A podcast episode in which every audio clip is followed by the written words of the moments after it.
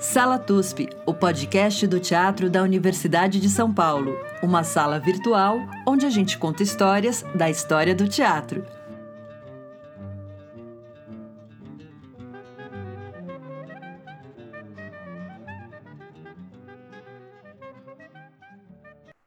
Olá, ouvintes da Sala TUSP.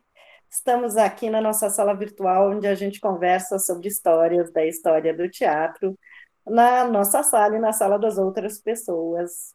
Eu estou aqui em São Paulo, sou Maria Tendlau, é, na minha sala, na sala em Bauru está Chico Pérez, meu colega do TUSP de lá, e hoje a gente tem a honra e a alegria de receber a professora livre-docente da Faculdade de Letras, da Faculdade de Filosofia, Letras e Ciências Humanas da USP, professora Maria Silvia Bete, tudo bom? Tudo bem, Maria. Muito bom estar aqui falando sobre o trabalho do Viana. Que legal, bacana mesmo. Uh, estamos bem felizes. E hoje a gente vai conversar um, sobre um grande autor do teatro brasileiro, da dramaturgia nacional. A professora Maria Silvia é uma grande combatente aí das frentes do teatro, tem trabalhado é, sempre muito em parceria com a produção cultural para conseguir publicar dramaturgia, traduzir dramaturgia norte-americana, que também é uma das suas áreas de, de especialidade. Hoje nós vamos conversar sobre Oduvaldo Viana Filho, Vianinha, especialmente a partir de um projeto da professora editorial, que é a publicação dos textos de Oduvaldo Viana Filho pela editora Temporal. Edições muito, muito bacanas, que vale a pena ir atrás, super caprichadas. Então, hoje a gente vai conversar, na verdade, sobre um período específico da obra do Oduvaldo Viana Filho, que é um período que começa em 68 e vai até a morte dele. Professora, eu queria primeiro assim, que a gente apresentasse um pouco Vianinha para as pessoas, e talvez por um enfoque que eu acho muito interessante da vida dele, que é o fato dele vir de uma família é, já muito é, no interior do universo cultural, né? O seu pai, o Valdo Viana, também dramaturgo, a mãe também radialista, dramaturga, a Belcélia Viana, e também numa família de eh, destaque na militância do Partido Comunista Brasileiro. Como que é isso? Da onde vem o Vianinha? Maria, o Viana, o Valdo Viana Filho, ou Vianinha, vem, como você disse, da família de um importantíssimo comediógrafo e dramaturgo brasileiro, Oduvaldo Viana, que foi uma pessoa que teve importantes trabalhos também no rádio e no cinema. Ele tinha um projeto para o cinema, que foi a fundação da Cinédia, e, enfim, ele foi uma pessoa de extraordinária importância. Como dramaturgo e como comediógrafo, uma característica das peças do, do Valdo Viana Pai foi o fato de ele trabalhar com a prosódia do português do Brasil. Né? E isso, para a época, era algo digno de nota, porque as companhias profissionais trabalhavam ainda fortemente pautadas pela normatividade do falar lusitano. Né? As companhias portuguesas, principalmente no, uh, no âmbito da capital federal, que na época era o Rio de Janeiro. Uh, outro aspecto importante da dramaturgia do, do Viana Pai o fato de ele ter sido autor de uma peça chamada Amor, que é uma peça com uh, recortes de, de espaço de tempo, com planos de espaço de tempo, que foram absolutamente pioneiras e que antecedem aspectos que depois iriam a ser muito valorizados por causa do vestido de noiva do Nelson Rodrigues. E eu me lembro que uma das coisas que a dona Deucélia sempre dizia é que a peça do Oswaldo Viana, Amor, era pouco lembrada a respeito do seu pioneirismo. Eu acho que essa é uma marca que vai se fazer presente também na dramaturgia do Viana, trabalhar com planos de tempo, trabalhar com esses recortes.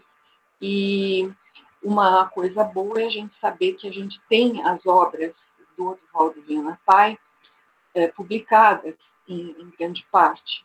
E do Viana não tínhamos até recente data, agora estamos começando a voltar a ter. Com relação a Dona Deucélia Viana, é importantíssimo que se diga que ela foi uma pessoa de impressionante valor na, na militância política e cultural do PCB. Foi desde sempre e me lembro que uma das referências importantes que a dona Deucélia sempre ressaltava era o fato que de ela ter lido, ainda muito jovem, o livro do John Reed, Os Dez Dias que Abalaram o Mundo.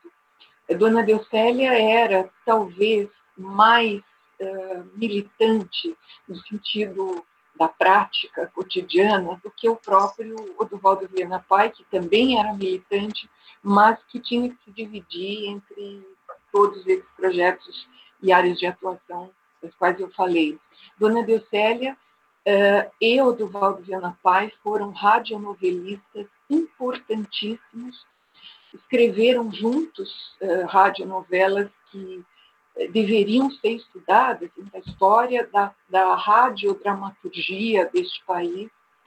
E uma, um, um, detalhe importante também é que, num determinado período, trabalho de rádio novelista, enfim, é, trabalho radiofônico da Dona Decélia, ela foi autora de um programa chamado Papinho da Dona Genoveva, que era um programa de sketches diários de, de caráter uh, cômico. E eram de impressionante uh, valor eu me lembro que isso era uma recordação de infância dos meus pais. Uh, então, eu acho que isso tudo, isso era o quê? Era trabalho, era ganha-pão e era militância. Eram aspectos que não se separavam no dia a dia da família do Viana, não se separaram nunca. Uh, Odivaldo Viana Pai e Dona Belcélia eram amigos muito próximos de quadros históricos do Partido Comunista Brasileiro. Uh, Vianinha, Eduvaldo Viana Filho, cresceu assistindo, participando de reuniões do partido uh, na, em sua casa, na casa dos seus pais, e muitas vezes, a dona Dracélia dizia, às vezes tínhamos uma reunião na sala, uma reunião na cozinha, uma reunião no, no quarto, uh, e esse foi o ambiente dentro do qual o Eduvaldo Viana Filho cresceu. Acho que isso vai ser extremamente importante, porque quando ele se torna uh, jovem adulto e entra para a militância, ele vai entrar justamente a partir da militância no Teatro Paulista de Estudante, que viria depois a se desdobrar na sua, no seu ingresso já como ator profissional, primeiramente como amador, mas logo depois se profissionalizando no Teatro de Arena são Paulo, no início uh, dos anos 50. Professora, então, nesse caso, é evidente que existe uma cultura da militância que ele, o Vianinha traz de casa, e eu acho que um aspecto importante é que não é qualquer militância, é uma militância ligada aos ideais do Partido Comunista Brasileiro, do PCB, que tem características, acho que são determinantes nesse momento que nós pretendemos abordar aqui, a partir de 68, quando ele escreve o Papigirte. Sim, o, Papigirte foi uma peça que uh, ele, ele escreve no momento em que as questões da América Latina estavam absolutamente na, na, na pauta de todos os debates eh, históricos e políticos daquele momento. 1967 havia sido o ano eh, de assassinato do, do Che Guevara, eh, as questões da América Latina, as questões da, da, da ingerência político-econômica dos Estados Unidos na América Latina estavam na pauta, uh, estavam, inclusive, uh, sendo debatidas desde, se a gente parar para pensar, desde o início do, do, do pós-64, se a gente lembrar do filme que o Viana faz como ator, O Desafio, tem uma determinada cena é, do desafio em que a gente vê em cima de um móvel do, do cenário em que acontece um encontro do protagonista, que Viana faz, Marcelo, com a sua amante Ada, a gente vê um livro, que é o livro do John Gerassi, sobre ah, as questões do, do imperialismo, da, da ingerência econômica e política dos Estados Unidos na América Latina. Em 67, o Viana vai escrever o Duralex Headlex no Cabelo Solnex, que é uma revista política, né, em que ele aborda as questões da América Latina uh, em chave de sátira política mesmo. O Viana tinha um, um projeto de que uh, esse processo de trabalho da sátira política continuasse, ele tinha um grande empenho nisso, e isso acontece no momento em que ele havia recentemente se desligado formalmente do Opinião, do Grupo Opinião, sem que isso representasse ruptura, mas representasse uma outra janela de, de trabalho. E o que vai acontecer é que em 68 uh, vem o AI-5, e com o AI-5 tudo que sabemos com todo o processo de uh, supressão das liberdades civis, da, da, enfim, de todas as formas de atuação uh, no sentido da intervenção política que ainda haviam heroicamente sobrevivido depois de 64. Quando o Viana escreve o Papa Egito, ele inscreve num concurso do Serviço Nacional de Teatro, a peça ganha o primeiro prêmio. O primeiro prêmio não era nada de grande eh, impacto no sentido financeiro, era até bem simbólico. Mas o primeiro prêmio previa que a peça fosse publicada, e ela efetivamente foi mas ela foi imediatamente em seguida censurada e essa censura uh, acaba motivando o recolhimento dos, dos exemplares naquele momento e Papa Guiche ficou sendo uma peça absolutamente uh, proibida, tanto no sentido da circulação, da leitura, da encenação, Professor, apesar dessa absoluta proibição, o Tim Urbinati conseguiu ensinar a peça no contexto da Faculdade de Sociologia, não foi? Foi, Maria. Em 1976, o Tim Urbinati era um estudante da Faculdade de Filosofia e Letras Humanas, da Celeste, do curso de Ciências Sociais, e o Tim estava criando o grupo de teatro de Ciências Sociais, sobre o qual, aliás, ele está escreve, terminando de, de editar, ele já escreveu, está terminando de editar um livro contando toda essa história.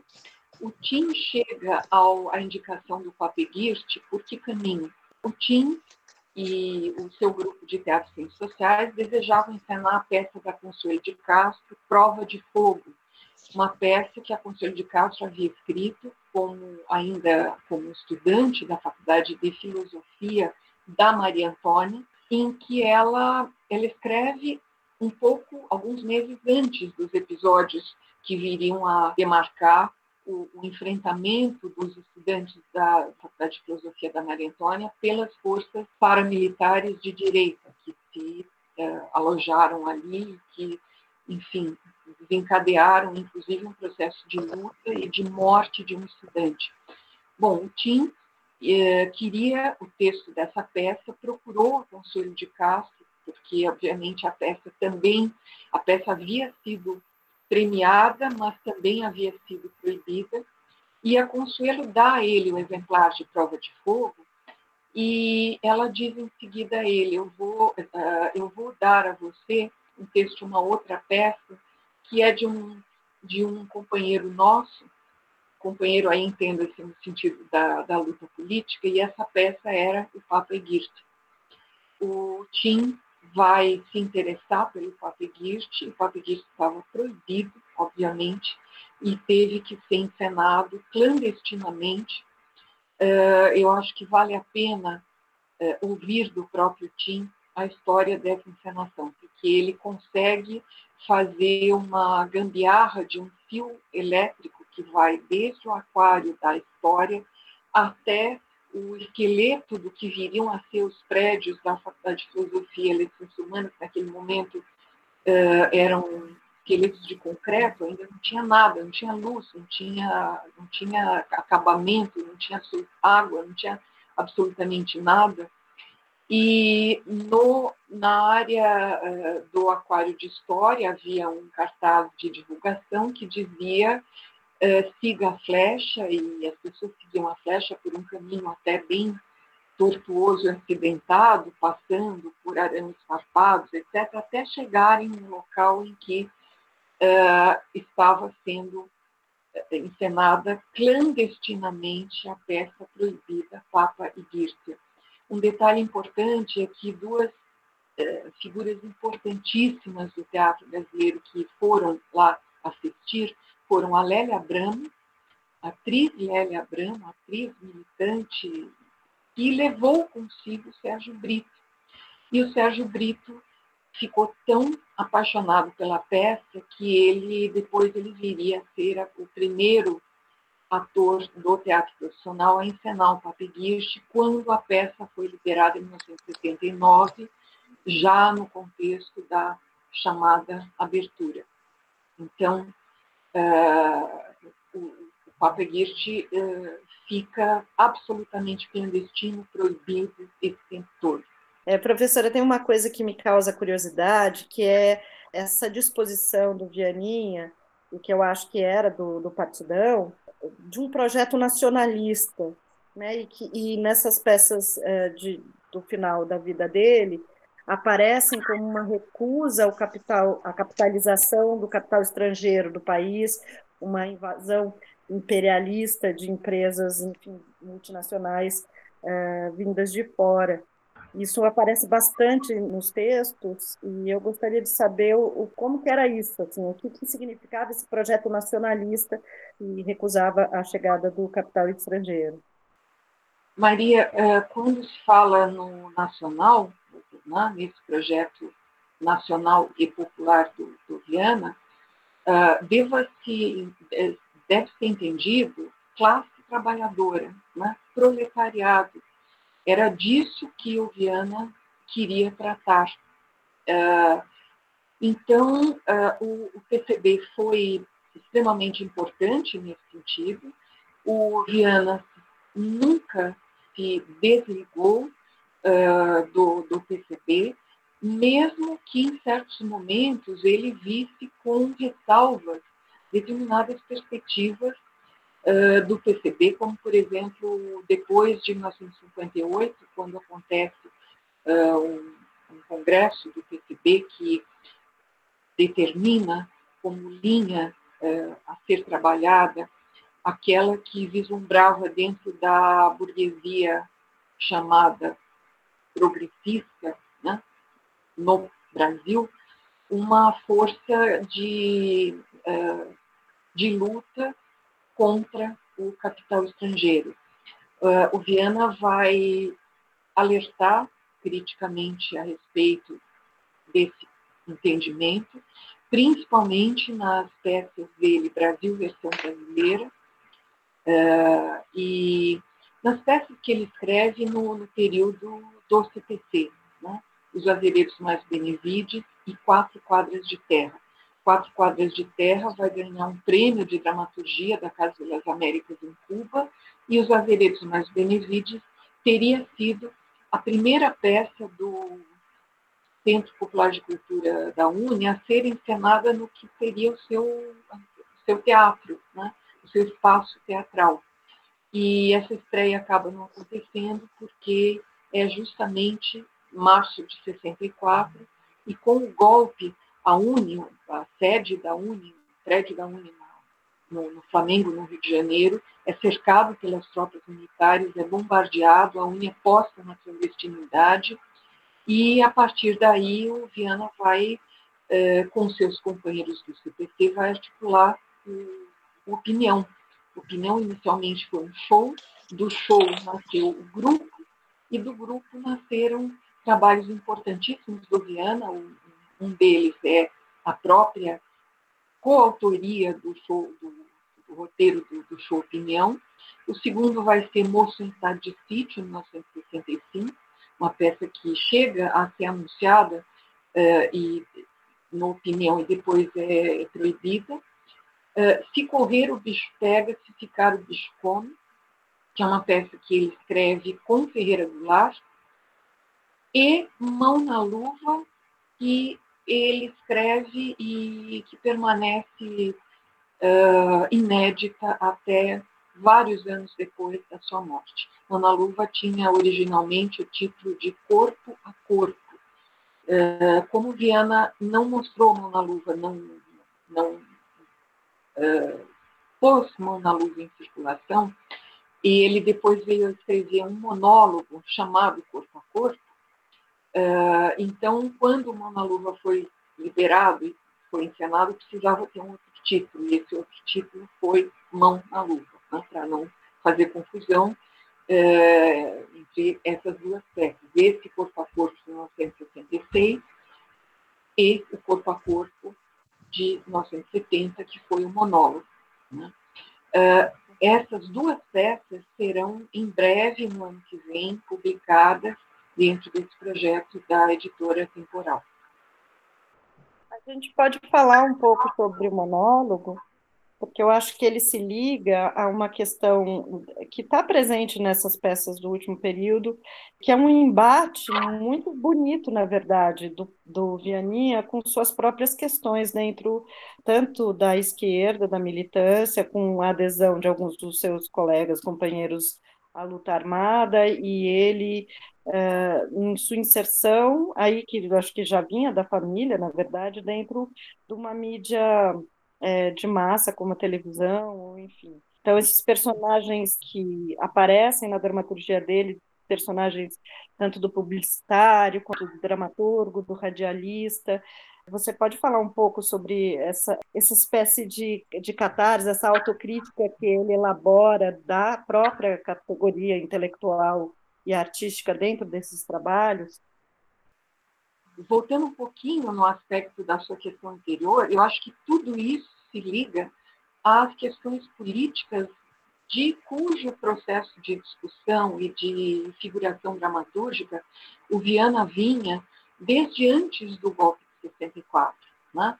Quando acontece o golpe de 64, logo no, no contexto pós-golpe, a gente vai ter o início de um processo muito agudo de dissidências, de quadros históricos do PCB. E, em grande medida, essas dissidências vão se encaminhar para o campo da luta armada, que não havia sido e nunca foi é, priorizada pelo, pelo PCB, pelo Partido Comunista Brasileiro. Uh, isso acontece no momento em que todos os elos entre uh, militantes, artistas, proletariado e campesinato haviam sido cortados, e o Viana se vê dentro do, do teatro recém-constituído, Grupo Opinião, no qual ele vai tratar de tudo isso. Né? Inicialmente do, dentro do show Opinião, que era uma palavra de ordem no sentido da resistência, em seguida Uh, o Liberdade de Liberdade, que é um texto do Flávio Angel e do Milor Fernandes, que ele faz como ator. Em seguida, do Se Correr o Bicho Pega, Se Ficar o Bicho Come, que é uma uh, quase que uma, uma, uma um mapeamento do, do, da situação em que se encontrava o, o intelectual militante entre duas forças que o disputavam ali e, e é um processo de crítica à classe média, é, e esse é um, um, dos pontos indiscutíveis da, da enorme coerência de trabalho do Viana, porque essa crítica à classe média ela não representa em nenhum momento um retrocesso, ela representa colocar o dedo na ferida do que havia de mais urgente nesse processo. Qual foi a classe que foi o fiel da balança no golpe 64, a classe média, né? justamente. E ele vai tratar disso, dessa, dessa divisão, desse dilaceramento desse intelectual de classe média que se vê diante desse contexto do pós-golpe, ele vai tratar disso no Moço em Estado de Sítio, o título por si só já, já diz do que se trata. Moço em Estado de Sítio é uma peça que começa com uma cena de, de bastidores de teatro de periferia, no contexto que seria o do CPC ainda. Uh, o protagonista se chama Lúcio Paulo Bastos Seabra.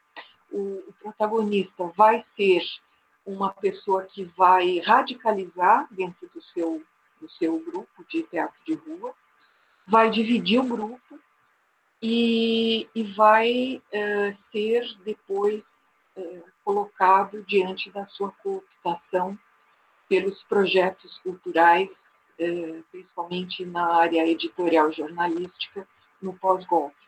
Ao fazer isso, o Viana estava fazendo um mapa crítico impressionantemente lúcido do que estava acontecendo naquele momento. Né? Todas as questões dentro do Mostar de Sítio, elas são trabalhadas com uma linguagem que mostra quanto Viana estava interessado em testar uh, perspectivas de dramaturgia. O está de Sítio é cheio de recortes de, de tempo, de espaço, principalmente, e é impressionante a cena final do está de Sítio, em que esse, essa consciência sitiada ela está sendo colocada em cena no momento em que isso é o, não é algo de que se fala a respeito, porque isso foi um momento passado, isso era um momento imediato. A dramaturgia do Viana é uma dramaturgia que fala do que é imediato e concreto. É impressionante o valor disso, porque essa é uma coisa da qual todos fogem.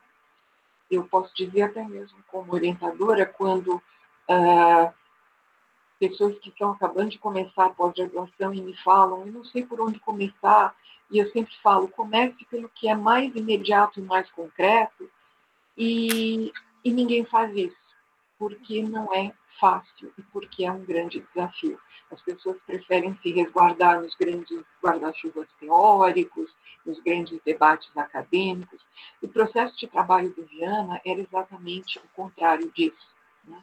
Então, isso é, é, impressionantemente importante. A questão que você coloca na sua pergunta, uh, do corpo a corpo, quer dizer, o corpo a corpo é esse é, militante cultural e para efeito de sobrevivência publicitário que tem a ilusão de que ele pode ter um pé em cada canoa, de que ele pode fazer o, o trabalho de. Uh, ele quer escrever um romance engajado, ele quer fazer um filme, ele participa de reuniões do partido, mas, ao mesmo tempo, ele tem uma noiva, filha de um homem de importância, inclusive dentro dos quadros do que havia sido o Partido Conservador antes de 64, a UDN, né? e que é, indica um, um, processo de cooptação desse protagonista dentro de, desse desejo dele de uh, manter as duas coisas em andamento. Ele, ele quer se dar bem nos dois campos. A, a peça O Corpo a Corpo, esse monólogo, ela começa justamente quando o, o protagonista acaba de constatar que o seu o seu mestre dentro da área da publicidade, uma pessoa que havia sido de importância fundamental para o seu entendimento do trabalho nessa área, tinha sido demitido por questões políticas. E ele se revolta, ele passa uma noite de, de fantasmagorias dilacerantes aí consigo próprio, trancado no, no seu próprio kitnet, e ao longo dessa noite ele vai percorrer de, A a Z todas as nuances desse processo de cooptação, primeiro denunciando, lutando contra, dizendo eu vou cair fora, eu não, não vou aderir a isso, e com o alvorecer do dia justamente fazendo o contrário. Uma coisa importantíssima do, do monólogo corpo a corpo é que quando ele foi publicado pela revista da SBAT, Sociedade Brasileira de Autores Teatrais, o Viana escreve um pequeno texto, não se pode chamar de prefácio, porque não tinha essa finalidade, mas acabou sendo e que se chama O Meu Corpo a Corpo. E nesse pequeno texto, o Viana fala do que era, naquele momento, o seu papel de dramaturgo, porque ele estava uh, fazendo teatro profissional, né? tendo as suas peças encenadas no teatro profissional, e, ao mesmo tempo, sendo uh, cercado de, de outros fazeres teatrais que eram, por exemplo, os do Levin Theater, que havia vindo para um processo de residência na oficina. Uh, o Levin Theater com a oficina vão fazer o, Levin no sentido de ter sido uh, inspirador dos processos. O Graça é Senhor, que era uma peça que decretava a morte do teatro. O Viana vai, ele vai se ver uh, um pouco no desejo de se posicionar diante disso. E aí ele diz: Eu estou escrevendo um monólogo, que é um processo convencional até de trabalho, mas ele coloca uma série de questões uh, que mostram o quanto ele não renega e ele não bate de frente diante desses setores que na época eram chamados de vanguardistas, mas ao mesmo tempo, ele não abre mão da sua perspectiva. E ele diz: ah, o que me interessa nesse teatro é a, a sua vontade de investigar, de experimentar, mas aquilo que não me interessa é o fato de tomar o ator, o artista, como um ser uh, num mundo à parte. Né? Uh, um ser que olha para a plateia e que se dirige ao espectador como você, um, medíocre, de terno gravata, com a sua pastinha debaixo do braço. Quer dizer, isso é impressionantemente lúcido no trabalho do Viana, porque uh, ele não está dizendo isso vários anos depois, e com base em teorias, em, uh, em confortos propositivos quaisquer. Ele está falando isso no momento em que ele está se colocando na contramão de inúmeras coisas. Né? Em 68, ele tinha escrito, foi publicado, inclusive, na revista Civilização Brasileira, um texto chamado Um pouco de PCDismo não faz mal a ninguém. Uh, e aí o PCDismo tem, uh, do ponto de vista sonoro, tem uma aproximação com PCB, né? Uh, tem também com PSB, o, o Partido uh, das Coalizões, o Partido da, da, das uh, Alianças, etc. Ele estava dizendo o que o teatro, diante desse processo brutal de, de de violência, de, isso escreve antes do AI-5 diante de tudo isso que está acontecendo, o teatro não pode se entrincheirar contra si mesmo e dizer isso é um teatro esteticista, isso é um teatro politizante, isso é um teatro comercial. Isso não faz sentido no momento em que o homem de teatro está uh, praticamente que, uh, confinado e, e com as suas mãos atadas.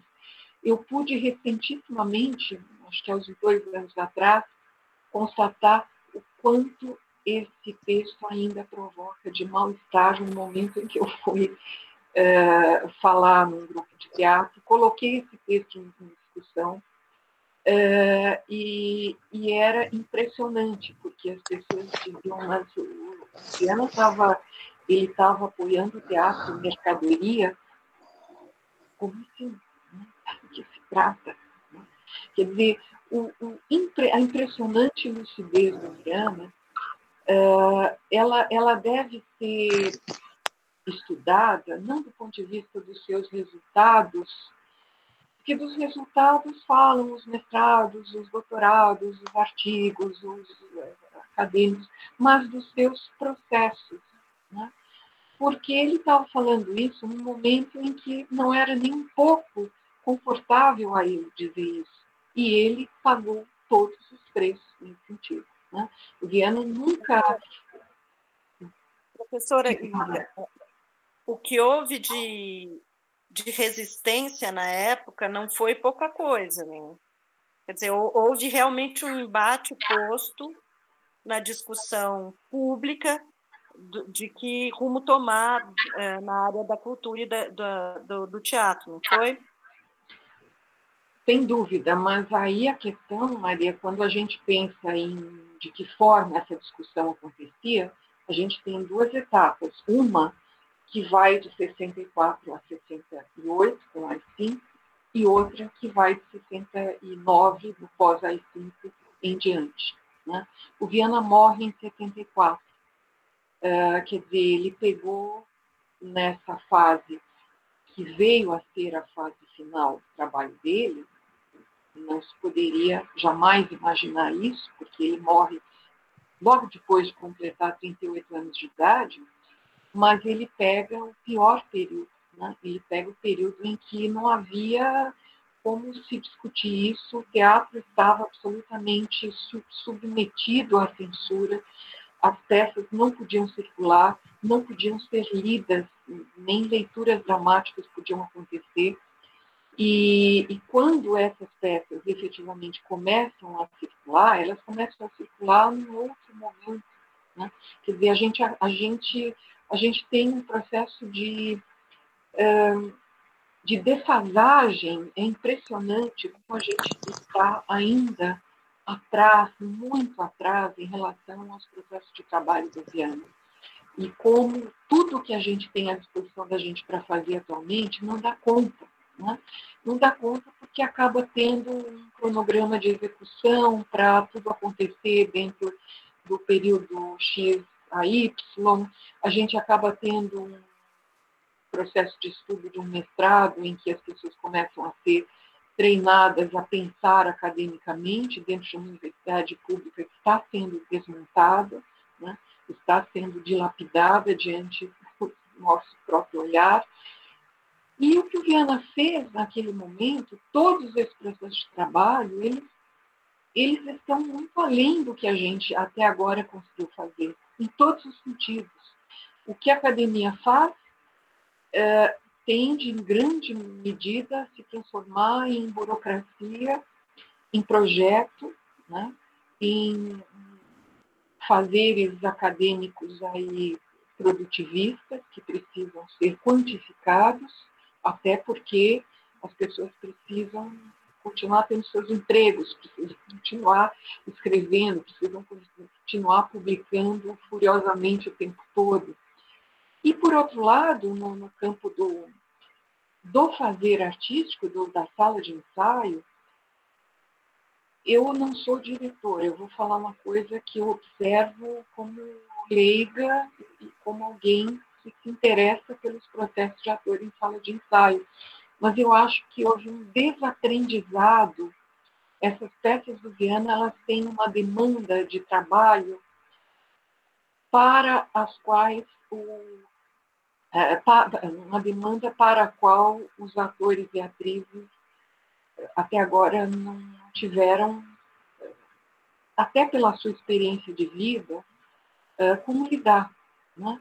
Então é muito desafiador. Você pega um, um personagem, um protagonista como o Papa Egirte, ele não é uma, um, um vilão, ele também não é um, uh, em, em nenhuma medida uma vítima do imperialismo do, do, dos militares entreguistas. É? Por outro lado, a gente tem um debate dentro do Papequiche, que é o debate entre Maris e Manito. Manito aparece só no plano do tempo, ele é o, o, uh, o líder revolucionário da, da, da, militância que foi assassinado nas, nas, nas prisões da, do governo Iguirte, né, em em Alhambra, uh, e é justamente o assassinato do Manito que Maris quer uh, se vingar. Ele quer uh, executar o Papa Eguiche como um ato de vingança na medida em que ele se sente devedor né, da memória de, de, desse, desse companheiro de militância que ele teria, segundo uh, ele próprio relata, um, um flashback, uh, denunciado numa sessão brutal de tortura. Né? Quer dizer, essas questões para elas serem colocadas em cena, elas têm uma demanda de processo de trabalho para além daquilo que os grupos conseguem fazer dentro do, do período em que eles vão dispor de verbas para ensaio. Não, isso não está sendo trabalhado pelas escolas de formação de atores, não está sendo trabalhado até porque também as escolas de formação de atores lidam com pressões inúmeras, né? inúmeras. Dentro do que, do que você está falando, é, eu estive conversando com o Sérgio de Carvalho, que é o diretor do Booking, é, pensando no que seria interessante conversar sobre Vianinha, e nós comentamos sobre um possível recuo das capacidades ou das habilidades dramatúrgicas de um teatro que se pretende engajado, que está batalhando para estar tá circulando, porém que há uma recusa um pouco das estratégias dialógicas do drama e que isso é uma deficiência formativa quase e que a gente talvez no Vianinha encontre o nosso lastro uma capacidade é, de trabalhar no centro do drama, com, mesmo com as questões políticas e com uma capacidade de visão dialética que a gente perdeu. Não sei se isso se, se conecta com o que você está falando. Eu acho que, sem dúvida. Agora, eu tendo a olhar essa questão por um outro prisma. Uh, eu tendo a olhar essa questão pelo prisma de quem encena o Viana em recente data, quer dizer, vamos pensar nas encenações mais recentes do Viana que a gente teve. O Aderbal Freire Filho, recentemente, fez, no SESC 24 de maio, Vianinha conta o último combate do homem comum.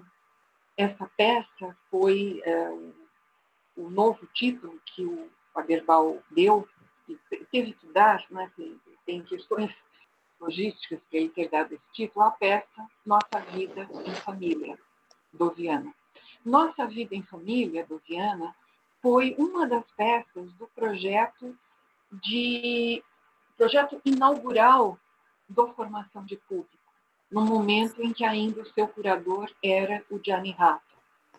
Uh, durante toda uma, uma temporada do projeto formação de público, ainda na era pré Céus, ainda na era do Teatro João Caetano, durante uh, um semestre letivo inteiro, nossa vida em família foi encenada para um público que era constituído por estudantes e professores das escolas da rede pública municipal.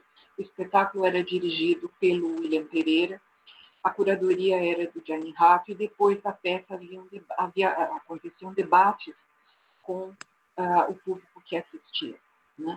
Quer dizer, uh, eu pergunto a você, por que isso não teve, não gerou uh, sementes de trabalho? Né?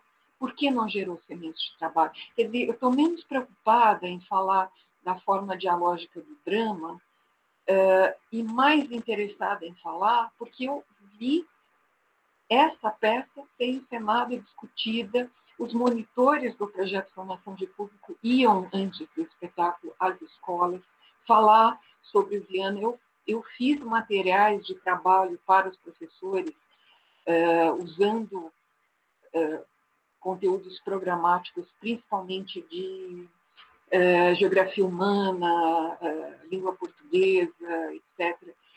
Por que isso não teve continuidade? O que foi feito com isso? Né? Voltando para a encenação do, do Aderbal, eu tenho inúmeros alunos que se interessam em discutir a crise dialógica do drama, etc., e que não foram assistir o espetáculo. Vianinha conta o último, último combate do homem comum. Né? Do ponto de vista do teatro, quem, quem dirigiu Viana mais recentemente? Teve o Aderbal com esse espetáculo. Uh, eu acho que os dois diretores que com mais frequência trabalham e com mais continuidade trabalharam uh, a dramaturgia do Viana foram no Rio, o e aqui em São Paulo, Eduardo Tolentino, com o Grupo Tapa. Né? O, o Grupo Tapa encenou uh, Corpo a Corpo, encenou Moço em Estado de Sítio, encenou Mão na Luva.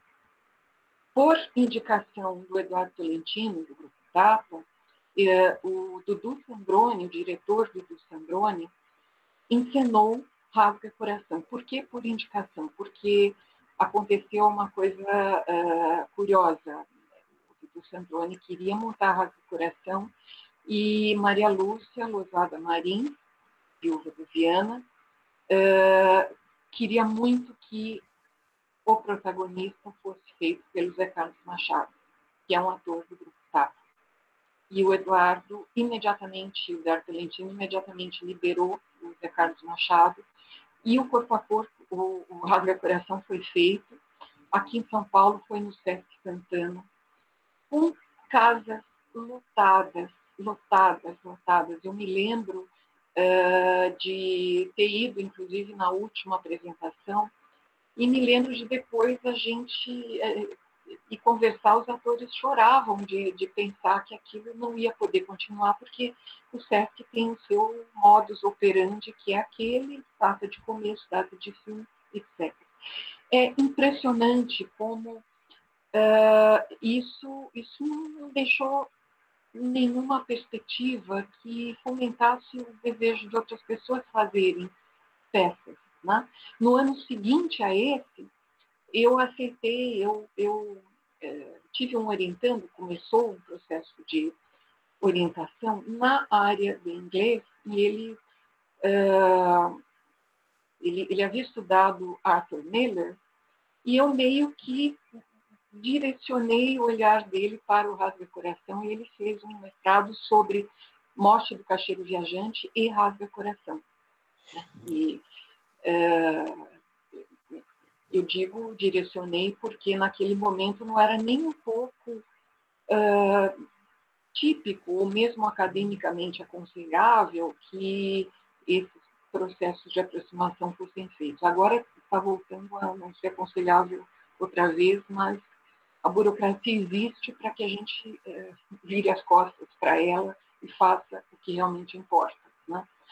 Mas o fato é que esse, esse rapaz que começou aquele mestrado no ano seguinte ao dessa encenação, ele não tinha assistido.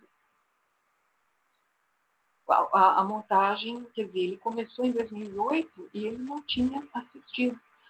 Ele não tinha assistido por quê? Porque é, não lhe chegou de nenhuma forma a sinalização de que seria desejável, importante, interessante, etc muitas vezes no departamento de artes cênicas eu, eu uh, trabalhei com programas em que entravam as peças do Viana e que as pessoas uh, achavam que eram interessantes porque falavam sobre uma época.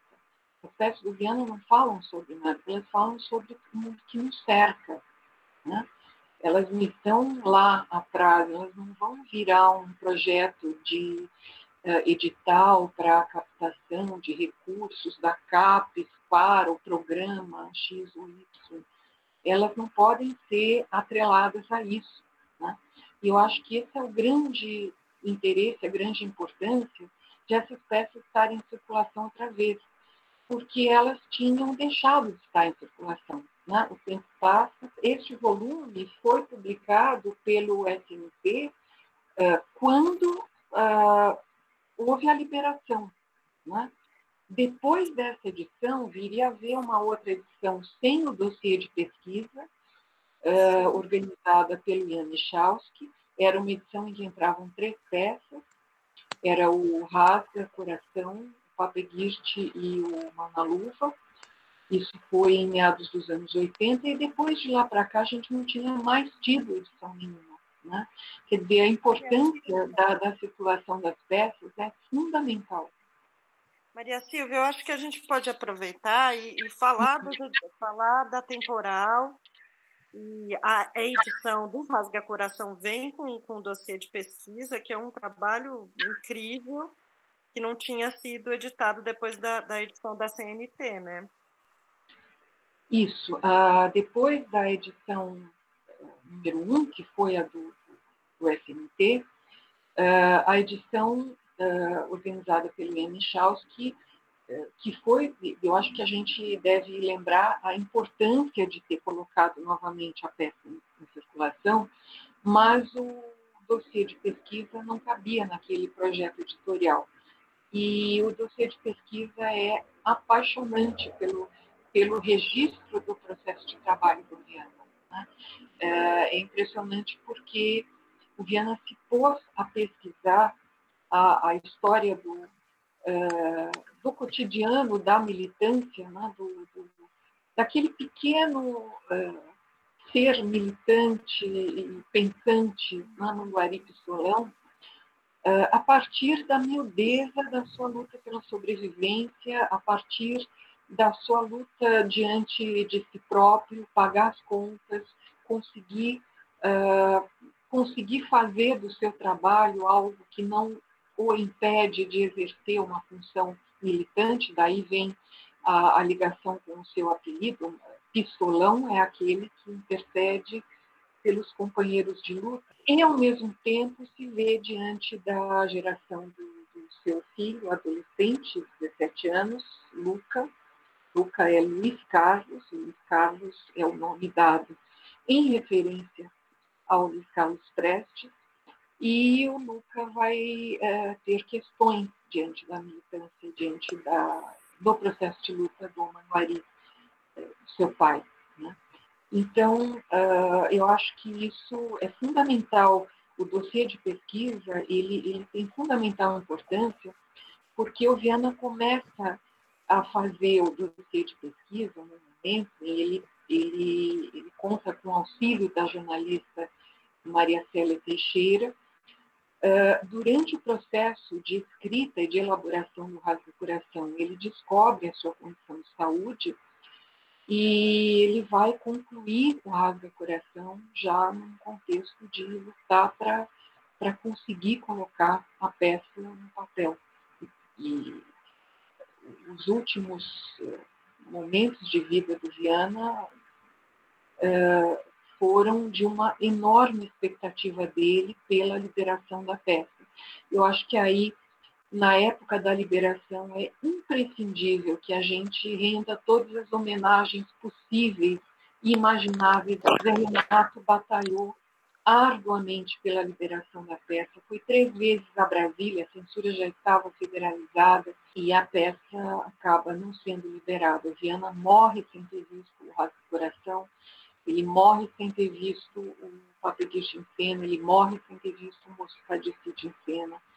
E, e, essas peças só vão ser depois eh, colocadas em circulação de uma maneira editorialmente eh, heróica. Né? Quer dizer, quem publicou alguma peça do Viana publicou um, acho que a gente deve render todas as homenagens possíveis e imagináveis, porque certamente não foi fácil e certamente não, não foi algo que resultou de um projeto acadêmico, etc.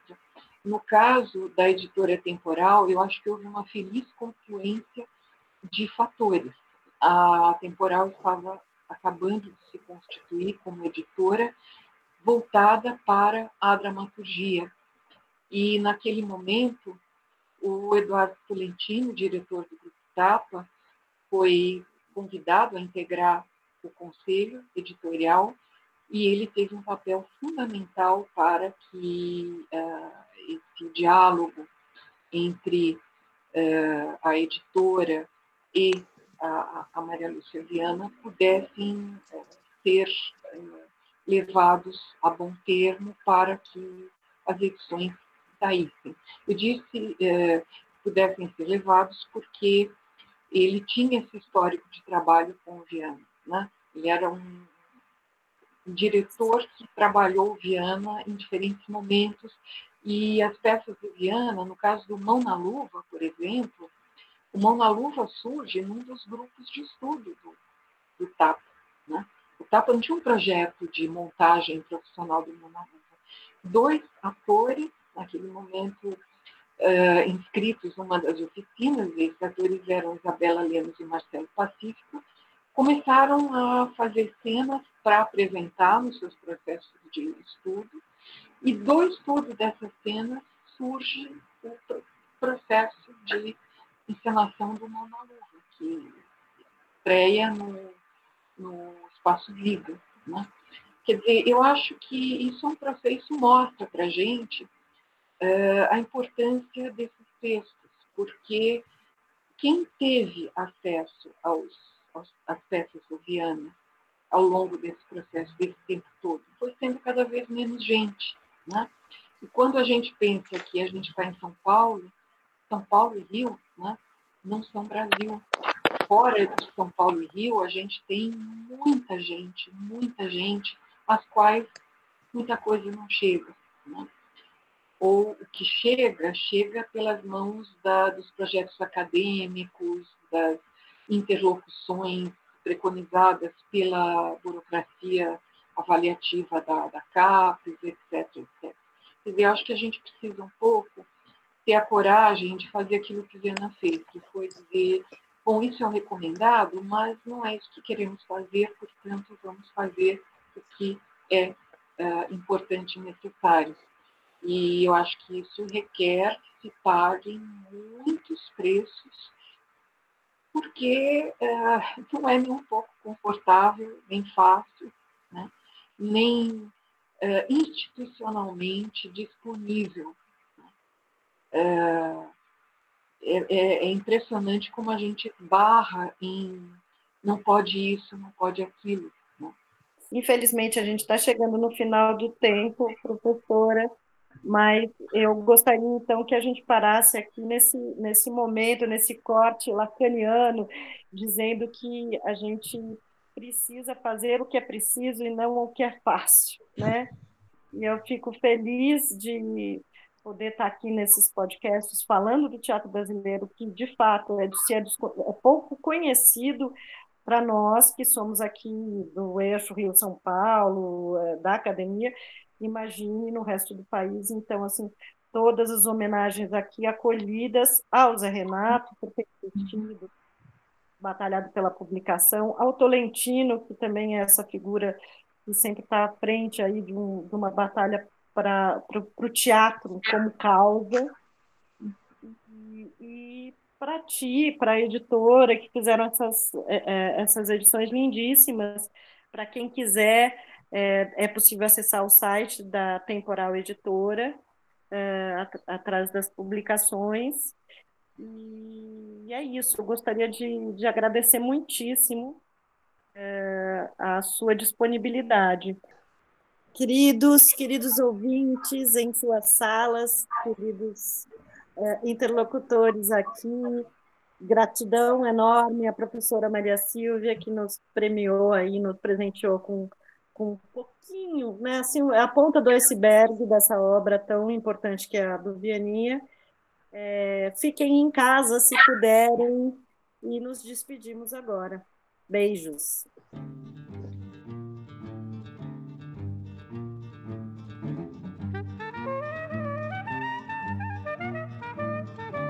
Esse foi o Sala TUSP. Sala TUSP, o podcast do Teatro da Universidade de São Paulo.